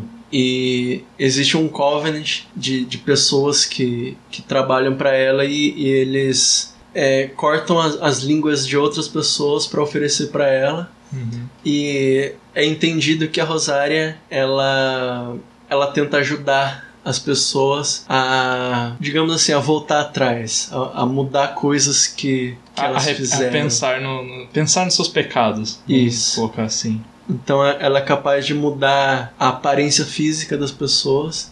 E aí isso tem mais a ver com gameplay do que com lore, mas ela, ela, se você chegar nela, você consegue mudar a sua build. Você, Uhum. você recupera todos os pontos que você gastou colocando nos status, em vida, força, essas coisas. E você pode recolocar. Você pode colocar em qualquer outro lugar que você quiser. Na lore, é considerado que ela faz isso pra ajudar as pessoas, ela, ela só tem. A vontade dela é só ajudar, Uhum. mas se você fizer muito isso, se isso acontecer muitas vezes, você acaba perdendo a sua forma. Você vira um, um, um bicho nojento que parece uma lesma com, com cara de gente Uhum. que eles ficam ali em volta dela, ainda assim ajudando ela, tentando proteger ela, mas é, eles viram esse bicho porque eles mudaram muitas vezes e não são. Mesmo os que se fodem nos objetivos deles por estarem com ela, eles ainda continuam muito, muito devotos. Sim, eles ainda respeitam muito ela e amam ela do mesmo jeito. É, e é subentendido que a Rosária tem al- alguma relação que seja com a Guinevere, porque se você pegar a alma da Rosária e fazer o, o transposing, né, que você transforma a alma Em um de um item. boss e um item, é, você ganha um, um milagre que, que tem tudo a ver com a, Com a com a Guinevere. Guinevere. Ahn, ok, a gente falou de um Lord of Cinder só até agora, que foi o Lothric. Uhum. E são quatro nesse jogo. O Lothric já falou um pouco que ele não queria acender a chama, mas você comentou também que ele é um Lord of Cinder, mas não é. É, ele, ele é um futuro Lord of Cinder, vamos colocar assim. Hum. Ele foi criado pra ser um Lord of Cinder, mas ele não, ele não acendeu nenhuma vez ainda. Então, Hum. tecnicamente, ele não é. E dos que voltaram com o Bell of Awakening, quais são eles? O Yorm, o gigante, ele era o rei de um- do, da capital profana, que quando ele acendeu o, o fogo pela primeira vez, alguma coisa deu muito errado e o fogo se alastrou pelo, pela cidade dele inteira e matou todas as pessoas que ele jurou proteger. Caralho! Ela se chama Cidade Profana depois disso, eu Sim, imagino. é, ok. Que criou a chama profana a partir disso. Ah, tá. É, então ele absolutamente não quer nada a ver com isso mais, porque ele era muito bondoso, ele só queria proteger as pessoas e por culpa dele, todas, literalmente todas as pessoas morreram Uhum, porque ele acendeu a chama, entendeu? certo. Então ele não quer, ele só senta no trono dele lá na cidade dele e fica lá, ele não quer saber. Aí chega a enfrentar ele ou. Sim. Sim. É, tem os Abyss Watchers, que eles são um, um, É um- um exército Um fã-clube. Tecnicamente, eles, eles seguem a, a história do Artorias, o Abyss Walker. Então eles consomem sangue de lobo e eles tentam de, de qualquer forma, não, não importa como, conter o abismo. Uhum. Então eles eram muito temidos na época é, onde os reinos ainda existiam, porque ao menor sinal de alguma, alguma coisinha do abismo, eles dizimavam o reino inteiro. Pra que não, não ter perigo. Uau, a solução final. Sim. E eventualmente, quando eles acordam, eles percebem entre si que eles estão começando a, a mostrar, como falam, os Indícios. indícios de abismo neles mesmos. Como, como o Artorias eventualmente aconteceu com ele, é, eles percebem entre si que, que tá, o abismo está aparecendo entre eles. Então, quando eles acordam, eles começam a lutar entre si. Porque o, o objetivo deles é acabar com o abismo, mas agora eles são o abismo. Então, Uhum. eles estão presos ali pra sempre, um lutando contra o outro e. Pro- po- possivelmente uma das lutas mais legais do jogo. Sim, é bem legal. Aí tem eles que não, não querem acender a chama porque eles estão muito ocupados se matando. Sim. E aí tem o Aldrich, que é o devorador de homens, que ele era um cara que comeu tanta gente que ele se tornou um- uma gelecona preta, gigante. Não faz muito sentido, mas ok. É, é como o universo funciona quando você começa a comer gente. É, ele, ele ficou. Imagina que ele ficou tão gordo, mas tão gordo que ele. A, a pele dele, tudo dele começou a se Não- desfazer. Não, não se continha com É. tudo aquilo de gordura humana. Sim, gordura e, e poder de, de É. alma. Porque comer gente deixa você mais forte, Sim. pelo que eu tô vendo. É, é de uma forma parecida com a gente absorver almas quando a gente ganha, Uhum. mas um pouco diferente, um pouco mais brutal e. Tal, talvez mais forte. é, não, não dá pra saber, Não mas talvez. Hum. E ele, nem da primeira vez ele quis acender a chama. Ele foi obrigado, porque ele era muito poderoso, ele era um santo antes. Uhum. Que era da, da Ca- Cathedral of the Deep, né?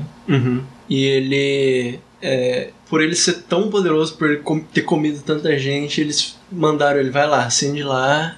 Fi- Fizeram ele, ativamente obrigaram ele a acender a chama e na época deu certo. Mas agora que ele acordou, ele não quer saber. Ele, ele não queria nem da primeira vez e agora ele ativamente desgosta dessa ideia dos deuses de querer acender a chama. Aham. Então ele fala, chega à conclusão de que ele quer se vingar dos deuses de alguma forma. Então ele vai até Norlondo pra comer eles então, se eles estiverem lá ainda. É, e é assim que gente chega na parte triste. É assim que chega lá. Quando a gente encontra ele na- no momento da boss fight, que você tem que lá chegar, ô, você tem que acender o negócio. Nossa senhora, o que você tá fazendo com esse rapaz? Ou essa menina? Não dá pro jogador saber na hora. Pois é, ele, ele chega em Anorlondo e ele, como a gente sabe do Dark Souls 1, o Hum. único deus que continuou protegendo, fiel, foi Gwendolyn. Uhum. Então ele encontrou o Gwendolyn e conseguiu derrotar ele e agora ele tá ativamente comendo o Gwendolyn na, na hora que você chega. Sim, tipo, só resta o corpo que ele usa de alguma maneira pra atacar você. Que ele Sim. usa ataques do Gwendolyn. né? Ele usa como se fosse um boneco, um- uma marionete pra te enfrentar. Uhum. É um escudo de carne. É. E mostra que ele, de algum jeito, ele herdou a força do Nito? Nito também. Não explica absolutamente nada disso, né? Não explica, porque se você for para pensar, era pro Chosen Dash ter matado o Nito já. Mas ele tem os poderes do Nito, ele tem a arma do Nito e os Eu- efeitos. Eu ouvi falar que tem um rolê que ele, ele sonha com coisas, e quando ele sonha com essas coisas, ele consegue absorver poder, ensinamento, conhecimento. Sim, tanto que é aí que tá. Ele sonha com o Painted World Hum, Ariames. de Ariames, que é o que tinha em, em Anorlondo. Ok, explicação muito rápida. Tem um quadro em Anorlondo que dá pra você entrar nele. E aí você entra no Bobon Battlefield do Mario 64. é exatamente isso que acontece. Você Sim. não pode me provar o contrário. Então, ele, ele sonha, inclusive, talvez seja por, por causa do, do Pontífice Sullivan, que, porque o Pontífice Sul- Sullivan veio do Painted World. Uhum. É, meio que fica subentendido que ele come a Priscila lá dentro também. Caralho. Porque dá pra fazer a, a magia da Priscila com a alma dele. Ou. A gente precisa falar muito sobre Ariames. Voltar pra Dark Souls 1. Precisa? Tudo bem. O que é? Tipo, não, não precisa se estender muito, porque eu acho que não é muito relevante pra. É, é um pouco relevante por, Por causa, do por causa- Ashes Area é. of Ariandel, sim. É, existe esse conceito no Dark Souls de que existem é, mundos pintados, são, são literalmente quadros que você consegue entrar dentro dele e, e, é, um- e é uma dimensãozinha pequenininha ali dentro. E é considerado no Dark Souls 1 que é um lugar para onde vão as pessoas que não tem mais para onde ir, Uhum. que estão realmente perdidas, que não tem lugar nenhum no mundo, elas acabam chegando em Arianes. Aí, é, você citou que o Pontiff Sullivan vem de lá. Ele é um dos Sim. Lord of Cinder. Não. Não, não é? Não, ele, Acho ele que só é. Ele é o papa da igreja do Deep. Certo. Que é a igreja do. Meniter. Aldrich. Do, do Aldrich, Meniter. Ele. Eu lembro que ele é meio que um tirano, pontife. Ele é um, um rei autoproclamado. Sim, ele, ele chegou ali em, em Eritreu, que é a cidade que foi construída embaixo de Anorlond. Ele dominou ali, agora é dele e, E é isso. Acabou. E ele não é um Lords of Cinder, no caso, mas você enfrenta ele e o próximo, que agora foi o, o último que você falou foi o Aldrich, antes teve o, o Lothric, É o Aldrich, é os Abyss Watchers. O último dos Lords of Cinder, ele não necessariamente desgosta da ideia de acender a chama, ele simplesmente não consegue. É, ele, ele tá lá, ele tá pronto. Ele precisa da ajuda dos outros só pra conseguir, mas é, até então ele tá pacientemente esperando e ele ativamente te ajuda. Que ele faz as. Ele, ele pega. Se você levar uma alma de um chefe pra ele, ele consegue transformar em itens, em spells, em Sim. armadura, arma. E. Bom, antes da gente ir pro final, dá pra ir pras DLC antes? Ou é melhor ir pras DLC depois? Pode ser, pode ser os DLC. Já aproveitando que você falou de Ariamis, tem a primeira DLC que é o Ashes of Ariandel, que elas tam- também se passa no mundo pintado, não é? Sim. E aí que tá uma, uma coisa bastante importante de Dark Souls 3, mas que só tá nos DLCs. Hum. Que existe um homem chamado Gale, um hollow escravo, que era muito baixo, muito fraco, muito ruim, totalmente esquecível. Uhum. E em algum momento ele encontra um mundo pintado diferente, que é Ariandel, e ele encontra uma menina. E essa menina, ela é uma artista e ela pinta esses mundos, ela faz novos mundos. E ele confia totalmente nela que ela vai ser a pessoa que vai resolver o problema. Esse problema Do, do ciclo do, do fogo. Exatamente. Porque a gente vê no Dark Souls 3 ainda mais que isso não é natural. Que o, o fogo ser reacendido não é natural. Porque a gente vê no Dark Souls 3 que quanto mais isso acontece, mais as, as feridas, as cicatrizes do mundo vão, vão ficando mais aparentes. É, é, os reinos vão se empilhando e, e nunca tá bom, nunca, nunca volta a como era antes. É sempre o, o sofrimento para um pouquinho, mas não fica gostoso, não fica bom. Sim, não, não, não traz nenhum tipo de esperança. Sim. Então ele encontra e, e- e essa menina dá esperança pra ele, que ela possa pintar um mundo novo onde possa se viver e seja esteja tudo bem. E nesse mundo novo que ela pintou que se passa a DLC, o que acontece de importante por lá? E, em Ariandel especificamente não é um mundo ainda que ela vai pintar. Ah, eu achei que era um quadro já. É, é um quadro que tá implícito que ela pintou, mas não dá pra ter certeza. Ah, Mas o que ele quer que ela pinte é um outro ainda. Ah, é um novo. É um futuro. É um Ah, trabalho futuro. por isso que ele, ela precisa do pigmento. Isso. Mas já, já, a gente já fala disso, mas continuando sobre a Ariandel, que é o quadro que já existe. E a gente chega em Ariandel e a gente descobre que, muito parecido com o mundo de verdade, porém de um jeito diferente, ele está estagnado. Porque uma peculiaridade desses mundos é que, eventualmente, esses mundos começam a apodrecer. E, e com essa podridão as coisas vão ficando ruins, vai ficando frio, vai ficando é, triste. a- As pessoas vão, vão se tornando. vão perdendo as suas, sua sanidade, suas características. é, humanas. E isso está acontecendo naquele mundo. E, e é uma coisa natural, é uma coisa normal de que quando isso acontece, colocam fogo na pintura e vão para uma nova pintura, onde vai estar tudo bem de novo. Sim. Mas dessa vez isso não tá acontecendo. E você descobre que existe uma pessoa que entrou nesse mundo, que ela não era de lá, Uhum. que também é um Ashen One, também é uma, uma pessoa que acordou, e ela convenceu o rei daquele lugar, que é o Father Ariandel, de que não ele não deveria mostrar o fogo. Ele, ele deveria esconder o fogo e, e deixar que acontecesse. Que no mundo real faria sentido, mas lá dentro desse, e, e fazer isso é ruim. Então ela convence o Father Ariandel a, a esconder o, o, o fogo em um lugar escondido e ele fica segurando e ele fica se fla- autoflagelando com, com um chicote Uhum. para que o sangue dele apague o fogo para que ele não fique aparente. Caralho. Caralho. E, Que extremo. sim. E ela e ela tá lá e você encontra ela, é- ela é a Eufrida, também conhecida como Sister Frida. Hum. Ela fala, ó, eu, eu tô aqui já, tá tudo bem, acho melhor você ir embora. Vai embora, senão você vai se perder aqui no frio, porque aqui é muito frio, não tem fogo. Essa é a Ashen One? Que... Ela é, ela é uma Ashen, Ah, sim, sim. é a Sister Frida. Tá.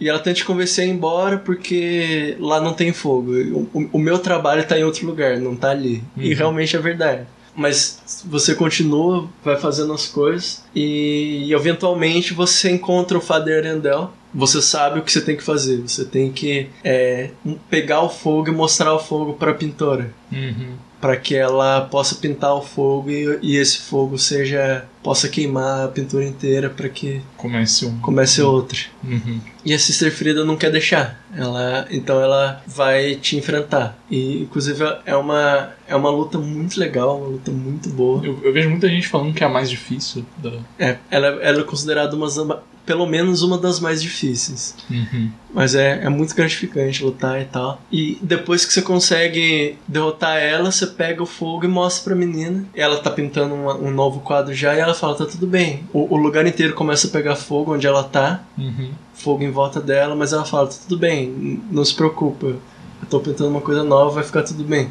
E você vai embora. Uhum. É, ela só precisa agora da, da tinta que ela vai usar pra, pra nova pintora. Ela tá Uhum. esperando o tio Gale trazer pra ela. E você vai embora e tá tudo bem, você continua o seu, o seu caminho, a sua, Seu missão. Eventualmente, quando você chega no final, tá acontecendo uma coisa que não tava acontecendo antes, que não aconteceu da primeira vez, nem das outras vezes. Hum. Quando o fogo tá prestes a acabar, segundo a, a, a mitologia, todos os antigos reinos começam a aparecer um em cima do outro. Um em cima do outro. É, se tornam. Ah, começa a convergir. convergir, exatamente. Ah, se, tornam um só, um lugar só com muitas coisas de vários tempos diferentes Sim. e lugares diferentes. E daí, isso não aconteceu no primeiro Dark Souls. A teoria é de que o final canon no Dark Souls 1 é que seria acender o fogo. Uhum. Então ele não tava apagando de verdade. E o final canon do Dark Souls 3 é que o fogo vai apagar. Uhum. Então realmente é, já, já vai apagar. Então os, os reinos estão convergindo. Ah, sim. E dá a entender mesmo você acender a chama no final do jogo. Porque quando você chega lá, ele meio fala. "Puf", Tipo, es- esquenta um pouquinho.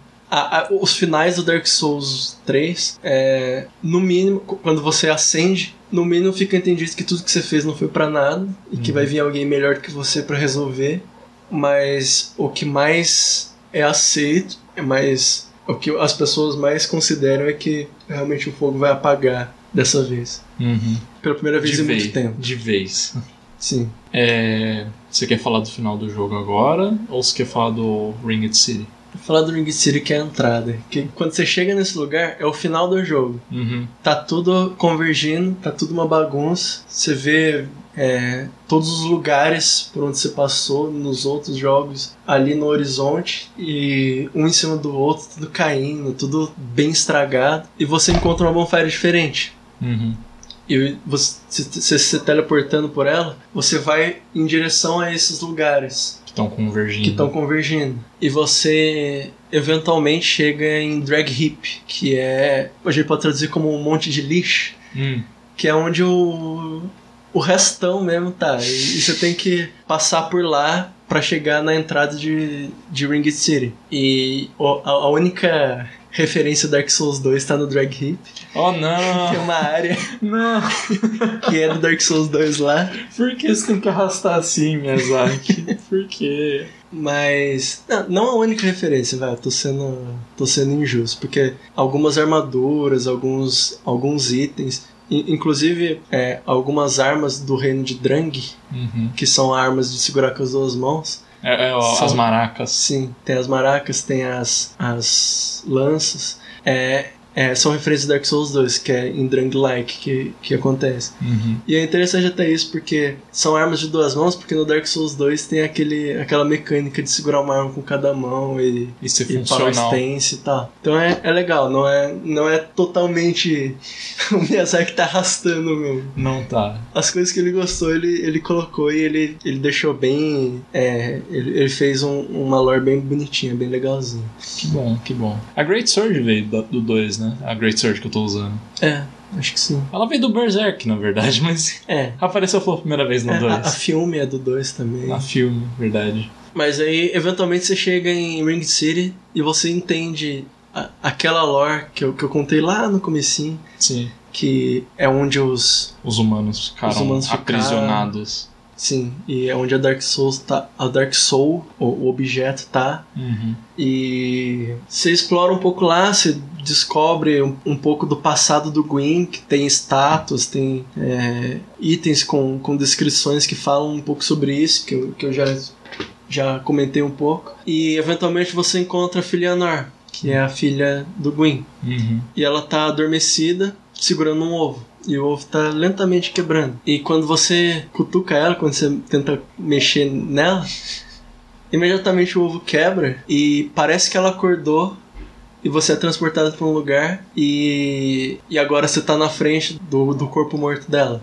E, e parece que passou muito tempo, parece que passou milênios. Ô, louco. Você olha em volta, você tá no mesmo lugar, mas tá todo cheio de areia. Só literalmente aquele lugar que você tava que continuou. E o resto tudo virou um, um deserto de areia. Uhum. Dá a entender que você viajou muito no futuro, ou que era o sonho da, da Da filha Nor. Filianor, que a cidade ainda tava bem, que a cidade ainda tava do jeito que ela era. Mas na hora que você acorda, provavelmente aquele ovo representava a vontade dela de. Ela já tava morrendo e ela Uhum. fez aquela vontade de, de manter a cidade. Uhum. E, e daí agora você tá no lugar de verdade, sabe? E é só areia pro resto do, É um é um desertão. desertão. E lá, logo que você sai, você encontra um pigmeu se arrastando. Ele é um dos pigmeus da Dark Soul. Ele tá com, com a coroa. Ele é um daqueles caras importantes. Uhum. Ele tá se arrastando pela, pela areia, fugindo de alguma coisa. Ele fala, ele vai, ele vai pegar, vai pegar Dark Soul e tal. E mais lá pra frente você vê o Gale, ele. Agora ele tá grandão. Ele era bem pequenininho, ele era É é um Twink. Sim, ele era um, um cara. Ele parecia um, aqueles rolozinhos mesmo, do, do- os mais fraquinhos do Dark Souls. E agora ele, ele é um monstrão gigante. Ele tá ativamente comendo os pigments, ele tá chupando o sangue deles. Caralho. E ele vê você chegar, ele te reconhece e. Te reconhece como? Porque ele te mandou pra Arendelle antes, quando ele ainda era fraquinho. Ah, ele que te manda pra Arendelle. É. Ah, é, ok, ok. Ele, ele mostra um pedacinho cortado do, do quadro, Uhum, da pintura, e você, ao colocar a mão, você é transportado. Entendi. E ele sabe que você é, é um Hollow poderoso. Você absorveu muitas almas, porque só dá pra chegar lá se você tá no final do jogo. Então, Exatamente. é, então ele sabe que um, um pedaço da Dark Soul tá com você. Então ele fala, passa pra cá, essa Dark Soul aí. e, e ele já ele já absorveu é, todo o sangue dos, dos pigmeus. Uhum. Você luta com ele, ele é muito poderoso, ele é. E ele é também outra referência enorme ao Berserk. É- Ele é o bersercão ali. Ele é o Berserkão, que o Miyazaki realmente ama o Berserk. Sim. E no meio da luta ele começa a sangrar e ele percebe que o sangue dele é preto agora. Hum, Então ele pensa, ah, consegui, já era. E você derrota ele, ele e ele fala, ele pede pra você, você é o único que vai conseguir faz, con- continuar o que ele tinha começado. Então ele pede pra você levar esse sangue pra menina, que é- Uhum. é isso que ele tava procurando. Ele, Era precisa- o pigmento que ela isso, queria. ele precisava do Dark Soul pra, pra ter esse sangue preto, pra que ela pudesse pintar com sangue preto. E daí você pega o sangue e leva pra ela. Daí ela começa a, a fazer a, a nova pintura, é, começa a terminar a nova pintura com o pigmento que ela precisava. E ela fala que agora vai estar tudo bem, ela vai criar um mundo escuro, confortável, onde ninguém, ninguém vai precisar se preocupar. Vai ser tranquilo. É, é o final esperançoso que o jogo te dá se você pagar Sim. pela DLC. Sim. Tem como você jogar Ringed City sem ter o Ashes of Arendelle? É, mas não tem esse final Mas é- satisfatório, é, porque você você nunca vai encontrar ela. menina. Mas enfim, agora já falou do final bom. Sim. Aí esse é, final triste agora. esse é o final que é o, é o final mais final que tem. Uhum. Mas aí você volta pra terminar a sua missão. Que literalmente só falta fazer uma coisa. Você tem que chegar no fogo primordial e fazer o que você tem que fazer com ele. E você. E, e agora também, pela primeira vez, não é o Gwyn que tá lá. Uhum. É a Soul of Cinder.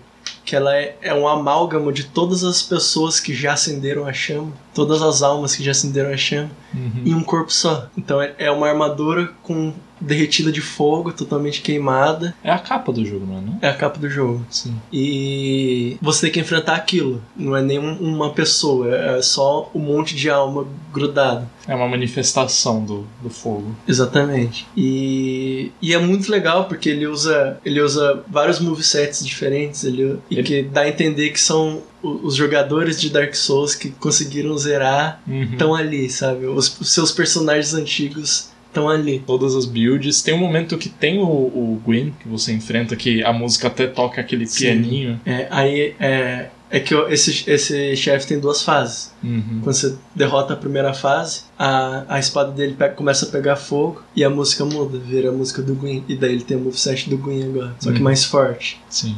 É, é, é uma ótima maneira de fechar a história É também. muito bom, é, é bastante satisfatório, assim, a, a luta. Você derrota a Soul of Cinder e você não tem como acender a chama, porque você é um Ashen, certo? Sim, você tenta, você pode tentar acender a chama, e é Uhum. aquilo que você falou, o foguinho a- acende um pouquinho, tem a, o final que é considerado canônico, que é o final do, do olho da Firekeeper. Que um pouco antes no jogo, você encontra um lugar escondido que é é idêntico ao a Firelink Shrine, ao, ao seu hub, só que tá tudo escuro, não tem não, não tem nada e é, é o lugar onde tem os vendedores, a Firekeeper, o, O Ferreiro, o o André. ferreiro, todo mundo tá lá. E nesse, nesse lugar escuro não tem ninguém. Tá tudo meio quebrado e não tem ninguém, tem alguns corpos no chão. Explorando, você encontra um corpo de uma Firekeeper e você encontra olhos. Só que a gente a gente aprende no Dark Souls 3 que as Firekeepers são proibidas de ter olhos. O que são Firekeepers? A gente não explicou. Verdade. As Firekeepers são personificações das bonfires. Uhum. Ela, elas representam as bonfires e elas ajudam o, a- as pessoas que estão usando aquela bonfire, vamos dizer assim. Uhum. E o que é a Bonfire, que a gente também não explicou.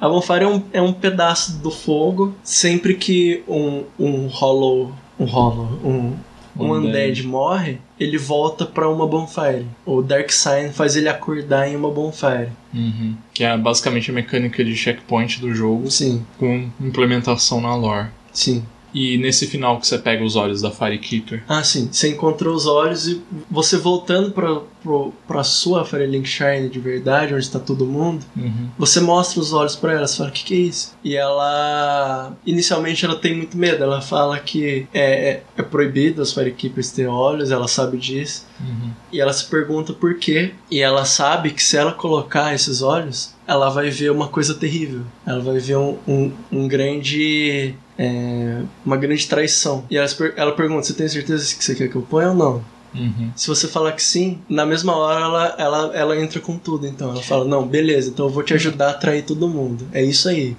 e ela vai até o fim. Tipo, ela, ela É, é muito no legal como ela, ela, tipo, não, beleza, vamos, eu vou com Sim. você até o final, vamos caralho, vamos Sim. lá, porra. Tu- toda a vida dela até então era contra isso. No momento que você decide, ela vai atrás. E, tipo, eu, eu acho muito legal isso. Eu acho bem assim, mostra como ela, ela gosta de você, sabe? Um Uhum. desenvolvimento assim. Como dela. ela tem carinho ali. Sim. E é isso que você faz. Na hora de acender o fogo, antes de fazer isso, você chama ela. Porque as Firekeepers não têm alma. Uhum. Elas são, elas são bonfires. Então ela, ela não vai queimar, ela vai apagar a chama. Hum. E então ela ela chega e ela pega o fogo na mão dela e o fogo começa a sumir. Uhum. E daí a tela fica preta, como, como se estivesse acabando, mas ela continua falando. Uhum. E ela fala que ela vê, ela tá vendo tudo escuro, não dá pra ver mais nada, mas ela tá vendo lá, no, lá na frente, lá no futuro, Hum. Pequenas centelhas de fogo que vão ser dadas dos lords antigos pra uma nova geração. Hum. E daí é meio que subentendido que é o começo do Dark Souls 1, Ah, é? Não que é literalmente o começo da Dark Souls 1, mas que era pra ter acontecido isso desde o começo, era pro fogo acabar pra começar a aparecer outro fogo no futuro, Uhum. onde porque a primeira vez que aconteceu deu tudo certo. Sim. Se o Gwyn não tivesse ficado com medo, nada ia ter dado errado. Sim. E agora se resolve esse problema. Daí essas centelhas vão ser as almas dos lords do futuro, entendeu? O jogo meio que levanta duas bolas assim para caso a Bandai Namco venha fazer um Dark Souls 4 que ou o jogo pode continuar no mundo pintado, Sim. caso você tenha pago as DLCs, ou você continua nesse final que vai começar um novo ciclo, vai ter uma nova centelha. Existe o, a, a teoria Hum, que assim, não, não tem muita coisa que coloca isso como verdade, mas não tem nada que desmente ela também. Que os mundos pintados é Bloodborne, Sekiro, essas coisas. Ah, nem. Não, não, não, pau no cu, não. Nem, nem começa. Eu já vi esses dias alguém falando, não, Cathedral of the Deep é o pessoal que glorifica os Old Ones, os Great Ones, Bloodborne. Eu falei, nossa, velho, cala a boca! Pelo amor de Deus, É isso cara. aí, nada a ver. né? É muito. Nossa, não, não. Mas, Tem, tem, tem algumas referências a Bloodborne e Dark Souls 3 que. É, são os assets que eles Então, utilizam. Não, não só isso, mas tem umas coisas que dá a entender. O. o como que é o nome dele? É do Bloodborne o personagem? Não, é do Dark Souls 3. É o cara que dá o, a Red Eye. É o, o, o Bloodborne que a gente chama. A gente chama ele. Que ele é o seguidor da Rosária. É o Lionheart. Lionheart, isso. É o. Não, é Ringfinger o nome dele. É, Ring Figure é o título. É o título? Tá. Será que é o Lionheart mesmo? Vamos chamar de Ringfinger. É o Leonheart. Hum. Ele tem uma armadura muito parecida com as coisas Hum. do. O o chapéuzinho é tipo quase idêntico a uma das builds do Dark Souls. Sim. Do Bloodborne, aliás. Sim. E no quando você enfrenta ele, se você fizer a questline dele, eventualmente você enfrenta ele. Ah, é. E ele te chama de Beast. Ele não te chama de Hollow, Ah. não te chama de Ashen.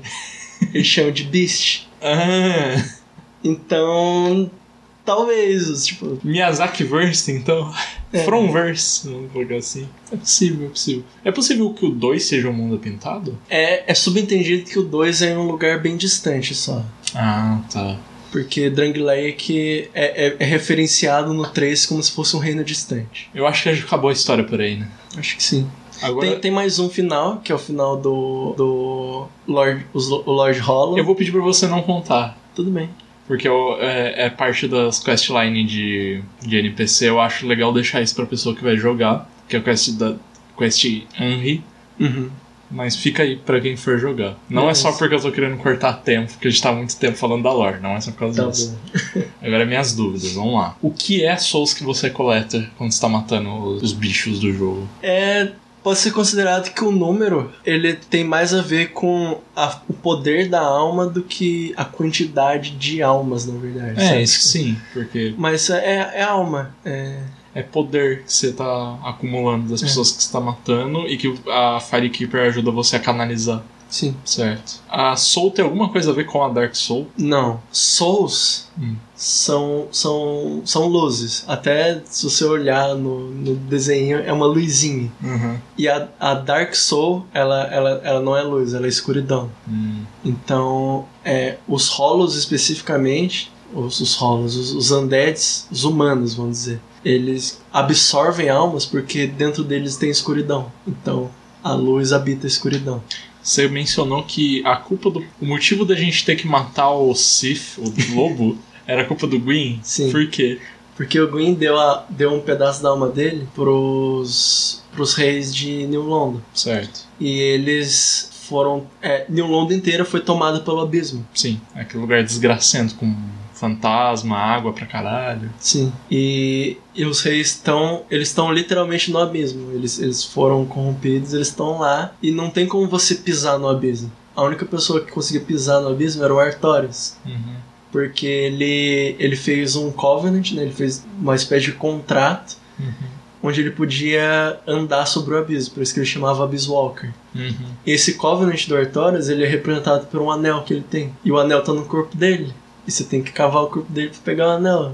Quem tá guardando o anel, o, o túmulo, Sim, é o lobão. a única coisa que o Asif faz. É, É a Sif? não, não dá pra saber. É. Eu, eu, eu, eu, eu gosto de achar que é, que é A. Mas Que é fêmea? Ok. é, ela tem que proteger o túmulo do mestre dela. Sim. Mas E- você só tá indo pegar o anel por conta do trabalho do Gwyn? Porque, você, porque o Gwyn deu a alma dele pros, pros reis lá. Aí você tem que descer lá buscar. Ah, Puta Se você não merda. precisasse descer, não precisava fazer nada disso. Nossa, é muito triste quando você faz a DLC primeiro E você É, enfrenta eu, o eu ia comentar sobre isso. Que é, tecnicamente, é, é, é o jeito canônico de fazer. Hum, Que o Artorias, minutos antes dele perder totalmente a cabeça, ele tirou o escudo dele e criou uma área de proteção em volta da Sif, que era bebezinha na época, é filhotinho. para que as coisas do abismo não pegassem ela. Daí ele saiu de perto para que ele não virasse contra ela e, e ele agora ele tá sem escudo e perdeu a, perdeu a cabeça lá, lá em cima. E quando o Chosen Undead encontra Sif, é ele que salva ela da- das coisas que estão em volta. Uhum. E, e ela ajuda ele a enfrentar humanos. Então tem um tem um, uma história ali, tem uma Uhum. uma irmandade. Então quando você encontra no futuro, da- no, no presente de novo, Sif agora adulto, ela reconhece, ela sente o cheiro, reconhece, e daí ela chora antes de, de tentar te enfrentar. Por que, velho? Não, não, não, não. Ah, por isso que eu não, não terminei Dark Souls 1. Não queria passar por isso, de jeito nenhum. É. Eu acho que é só isso que eu tinha de dúvida. Eu pedi pro pessoal fazer pergunta no Twitter, mas só o arroba DKWill que perguntou o que vale mais, uma Dark Soul ou uma Soul? Um quilo de Dark Soul ou um quilo de Ele Soul? perguntou um quilo de humanidade e um quilo de açúcar, que eu lembro. É, mas humanidade é um pouco Dark Soul. né? humanidade não é Dark Soul. A Dark Soul é o Dark Soul é outra coisa. Mas enfim, depende do ponto de vista. Ah, O, a humanidade, ela serve pra você pro, pra um um undead não virar hollow. Ele, ele consome a humanidade pra não perder a sua própria. hum. Mas a alma que faz ele, ele ser mais forte. Então, elas são importantes pra coisas diferentes, basicamente. É, eu acho que por hoje é só. Já estamos atingindo a marca aqui da gravação de 2 minutos e 15, 2 minutos e. é, não, que 2 minutos, eu tô chapando. 2 horas e 15. eu já tô ficando louco, eu tô perdendo a sanidade já. Queria agradecer de você estar participando. Posso falar só mais uma coisa? Fala, fala. Que eu queria falar. É, a mecânica de multiplayer Hum, no Dark Souls 3 é bem diferente de qualquer outro jogo, basicamente. Sim. Ou de qualquer outro jogo até então. hum, E o Miyazaki escolheu fazer daquele jeito, especificamente pela experiência de quando uma pessoa precisa de alguma coisa, quando uma pessoa está com necessidade, aparecem desconhecidos hum, que eles vão e ajudam. sim. E depois que tá, aquilo tá resolvido, eles vão embora. E você nunca vai ter aprendido o nome, você nunca mais vai conhecer aquela pessoa de novo. Você possível, muito provavelmente, com certeza, nunca vai encontrar elas novamente. Não Sim. tem como correr atrás disso. Sim. E a ideia dele era fazer uma coisa parecida com essa ideia. Uhum. É, você falou do Dark Souls 3, mas é desde o Demons isso. Sim. Sim. Mas é a ideia dele de, de fazer isso. Queria agradecer por você ter passado tanto tempo falando dos negócios que você gosta tanto, mas aparentemente está contente com, com o resultado. Gostei muito. E se quiser deixar um recado aí, pedir pra alguém te seguir no, no Twitter. Ah, me seguir no Twitter eu acho que não preciso, porque eu não uso direito. Você não posta, você Não só. posto. Você é um lurker. É. Mas eu gostaria de falar, se, se você chegou até aqui e não jogou Dark Souls ainda, parabéns por ouvir tudo isso. Mas eu peço que você jogue. Dá muito medo começar o Dark Souls por causa da fama que ele tem e por causa da fama da fanbase do Dark Souls. Mas eu acho que vale a pena a qualquer momento jogar qualquer um da série. Você pode não gostar, mas se você gostar, é o que normalmente acontece. Quem gosta, gosta muito. Uhum. É, tem uma player base ativa ainda. Eu comecei a jogar Dark Souls 3 esse ano. Na verdade, no final de 2019, mas É. mesma coisa. Eu jurei que, tipo, não, vai ter só eu, o Patrick jogando, a Verônica, é isso aí. Tipo, só quem eu tô chamando ativamente pra jogar comigo. E tem muita gente ainda jogando. Principalmente gente invadindo, porque você mencionou do- da mecânica do multiplayer. E não só tem pessoas estranhas que vêm pra te ajudar, mas como tem gente pra te sacanear lá. Sim. E é muito legal, eu que- já queria que o Patrick falasse sobre a lore de Bloodborne de. Oh, caralho. não tô batendo bem mais.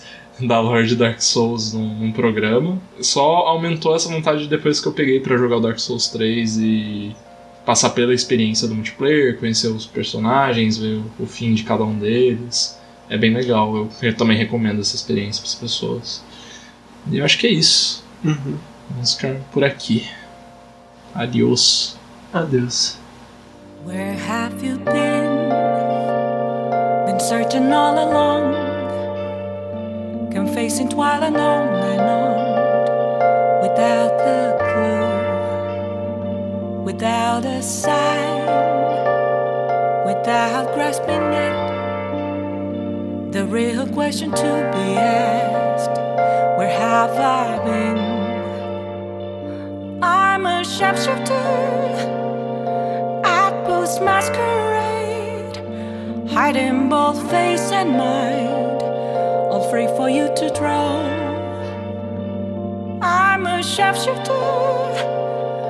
What else should I be? Please don't take off my mask, revealing.